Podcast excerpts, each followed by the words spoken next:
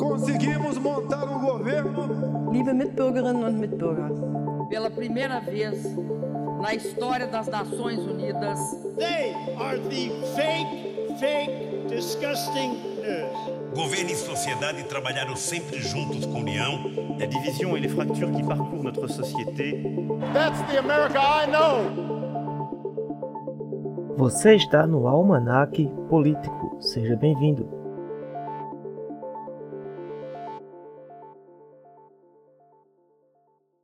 Olá pessoal, seja muito bem-vindo, seja bem-vindo. Está começando mais um podcast Almanac Político. Eu sou Rívio Xavier Júnior, estou aqui com meu amigo Renan Lima. Olá Renan, boa noite. Olá Rívio, olá pessoal, é um prazer estar aqui no, em mais um podcast Almanac Político. Hoje vamos fazer o 31 episódio e antes de mais nada queria agradecer a audiência de vocês que estão aqui nos ouvindo a cada semana queria anunciar que passamos da marca dos 600 visualizações, 600 pessoas viram e ou escutaram a gente. É, então, como diz a nossa presidenta Dilma, a meta é dobrar a meta. É... Hoje o tema está quente e vamos falar sobre o discurso de Bolsonaro na ONU, mais precisamente sobre os erros que Bolsonaro falou agora na ONU. É, a gente queria mais uma vez falar bem do nosso presidente, mas não vai ser possível. Peço desculpas. Rívio, bora começar? Pois é, meu amigo Renan Lima, vamos começar aqui o episódio. É aquele, aquela história. A gente tenta falar bem do governo Bolsonaro, mas ele não ajuda nunca. É uma coisa incrível. Mas vamos lá. O presidente Jair Bolsonaro fez um discurso na Assembleia Geral da ONU essa semana, que essa Assembleia ela é realizada anualmente. Este ano, por causa da pandemia do coronavírus, todos os líderes mundiais que estavam na agenda do discurso, mandaram seus vídeos. Né? Bolsonaro abriu essa questão dessa, das falas. O Brasil, na verdade, é um tradicional, sempre faz as honras de abrir essas Assembleias Gerais todos os anos. Isso começou em um contexto mais histórico, que começou lá no, na época de Oswaldo Aranha, no governo de Getúlio Vargas. Oswaldo Aranha foi um grande diplomata brasileiro, um dos grandes responsáveis pelo acordo de paz entre Israel e Palestina, certo? Então ele tem toda essa o Brasil sempre foi destacado. É uma coisa histórica, o Brasil sempre foi um expoente diplomático muito grande pelo mundo. Oswaldo Aranha é um dos grandes representantes diplomáticos do Brasil.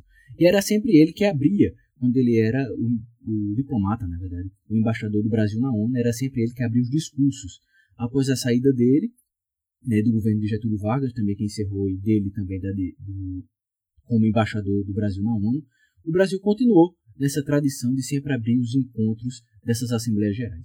Né? A gente vai, o discurso teve aproximadamente 15 minutos do presidente Jair Bolsonaro e a gente vai destacar alguns pontos importantes né, de que algumas falas dele. Tem uma frase até interessante que quando o Renan aqui estava comentando mais, mais cedo, que quando o Bolsonaro, ele quando não mente, ele falta com a verdade.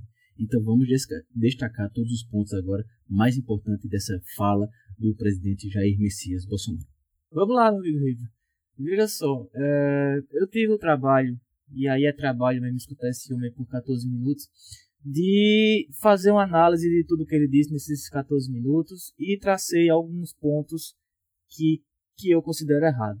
O primeiro, embora seja verdade o que ele disse, ele sempre defendeu que o Brasil precisaria se defender do vírus e do desemprego.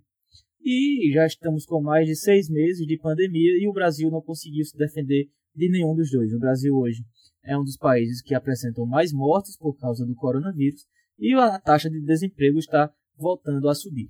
E também, como não deixaria de ser, também criticou a imprensa, o que é seguido pelos seus apoiadores.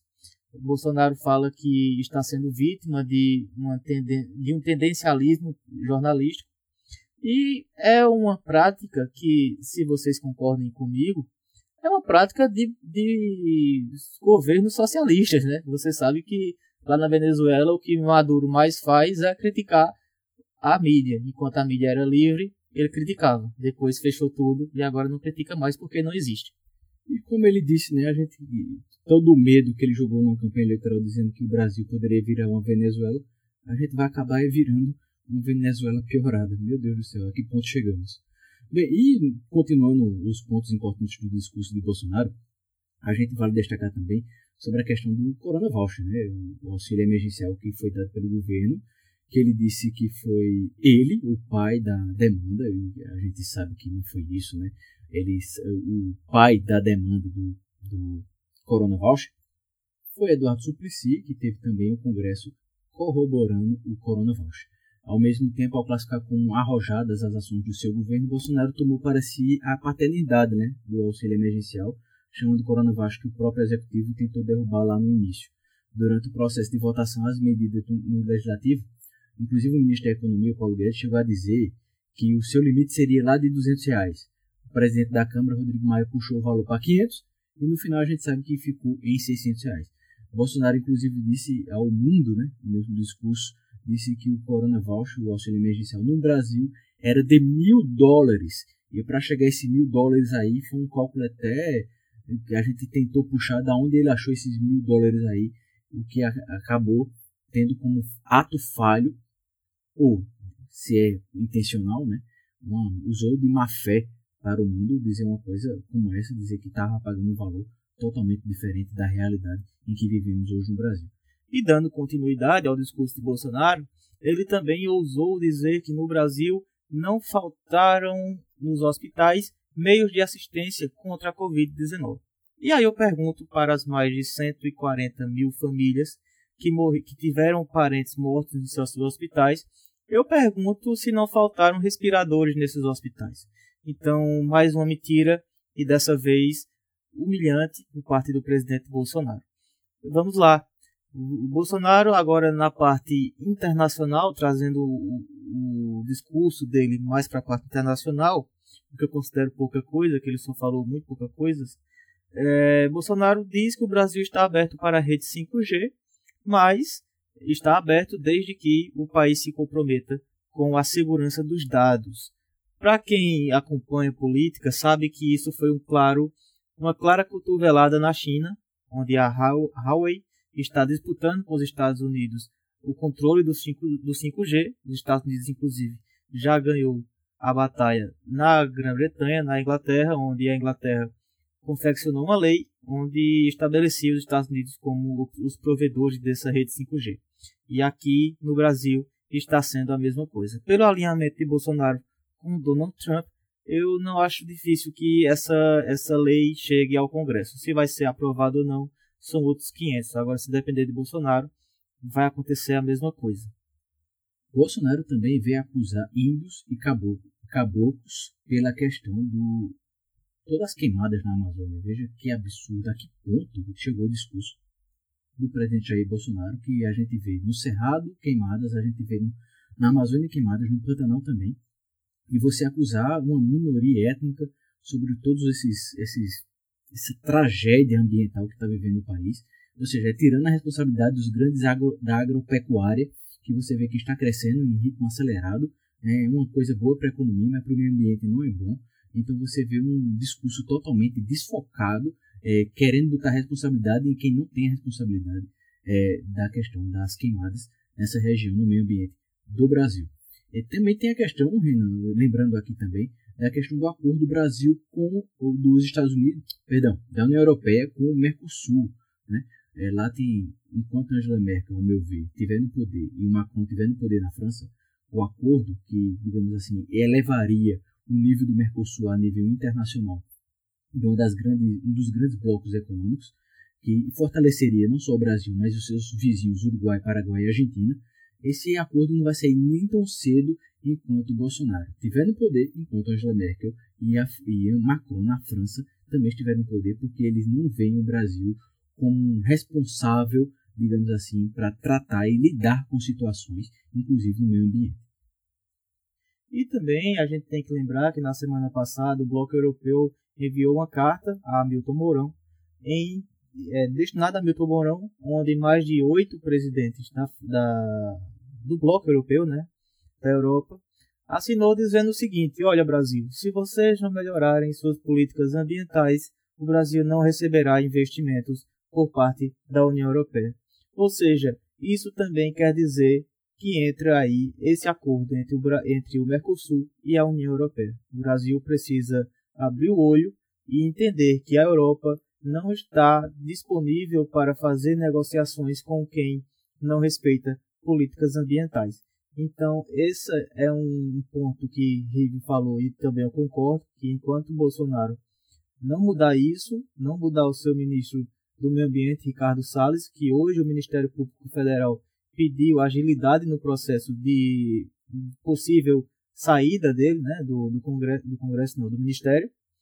Então fica aí essa seara em aberto em relação ao acordo do Mercosul com a União Europeia. Mas, mais especificamente falando sobre o, o discurso de Bolsonaro, nós temos que ter na cabeça o seguinte: para quem Bolsonaro falou isso? Bolsonaro teve no ano passado o seu primeiro discurso na ONU, onde a América Latina tinha uma ascensão de, de grupos de direita, tanto no Brasil como no Equador, como na Argentina. Então, Brasil, o Bolsonaro ficou muito mais à vontade para criticar a esquerda, falou que evitou uma tragédia socialista no Brasil, e esse ano a gente já vê um discurso muito mais moderado. E por que ele foi moderado? Porque ele foi interno, foi um discurso totalmente interno para a sua base, para quem o apoia, porque ele sabe que com o auxílio emergencial Bolsonaro está atingindo é, marcas recordes em relação à aprovação da população em relação ao seu governo. Ou seja, 2022 ele está aí plantando a sua reeleição, que falou que no começo do seu mandato e até antes de ser presidente falou que era contra o processo de reeleição. Então, é, dito isso, gostaria de passar a palavra final para meu amigo Rive, onde ele vai destrinchar um pouco mais desse discurso. E aí, meu amigo Rive, conte para nós um pouco mais. É interessante, Renan, que você me lembrou agora uma reportagem que eu li recentemente no jornal The Wall Street Journal, lá dos Estados Unidos, que ele falava mais ou menos um título parecido como se fosse Destrinchando o Mito. E ele falava em toda a reportagem, os repórteres que têm a sede aqui no Brasil, lá em São Paulo, falavam sobre essa questão de como é que um, um, um governante tão, digamos assim, é, malquisto pelo mundo, né, mal visto pelo mundo, tem uma aprovação tão recorde aqui dentro do país. É, muito se deve, com certeza, ao auxílio emergencial, como foi a questão do Bolsa Família no governo petista de Lula, né, que elevou a questão de votação do número de votos, ou seja, esses eleitores conta muito essa questão do, da política populista conta muito na eleição, como a gente bem sabe. É, a gente vê a questão do discurso também de Bolsonaro, uma coisa bem, digamos assim, ele acabou fazendo um discurso para o mundo como se estivesse falando no cercadinho dele ali em frente ao Palácio do Alvorada. Ou seja, ele não mudou a sua retórica, né? ele não mudou o seu ponto de vista, ele é como se ele estivesse falando só para a bolha dele, e que não é verdade, né? o mundo inteiro estava vendo. É interessante ressaltar que o discurso interno dele não mudou, né? só mudou o discurso para fora. Ele quer dizer assim que é, ele fala uma coisa para o mundo e dentro do país, aqui dentro do cercadinho dele, digamos assim, ele sempre fala o que o povo quer ouvir, né? A questão da cristofobia que ele cita também, né? Dando uma de vítima na questão religiosa, né? porque a gente sabe que não convém com a verdade mais uma vez, num país totalmente cristão como o Brasil, né? apesar do Estado ser laico, como a gente sabe que a Constituição prediz, mas Bolsonaro fica ressaltando, reverberando que o Brasil é um país, e ele, isso aí é ele, o Bolsonaro ele pode ser o que ele quiser, mas o país, o, o Estado brasileiro, ele é laico e assim deve ser respeitado, independente de religião ou de crença de qualquer uma das pessoas. E finalizando agora o nosso podcast Almanac Político, eu queria agradecer a todos vocês que nos ouvem, que está lá nas nossas redes sociais no Instagram, arroba Almanac Político.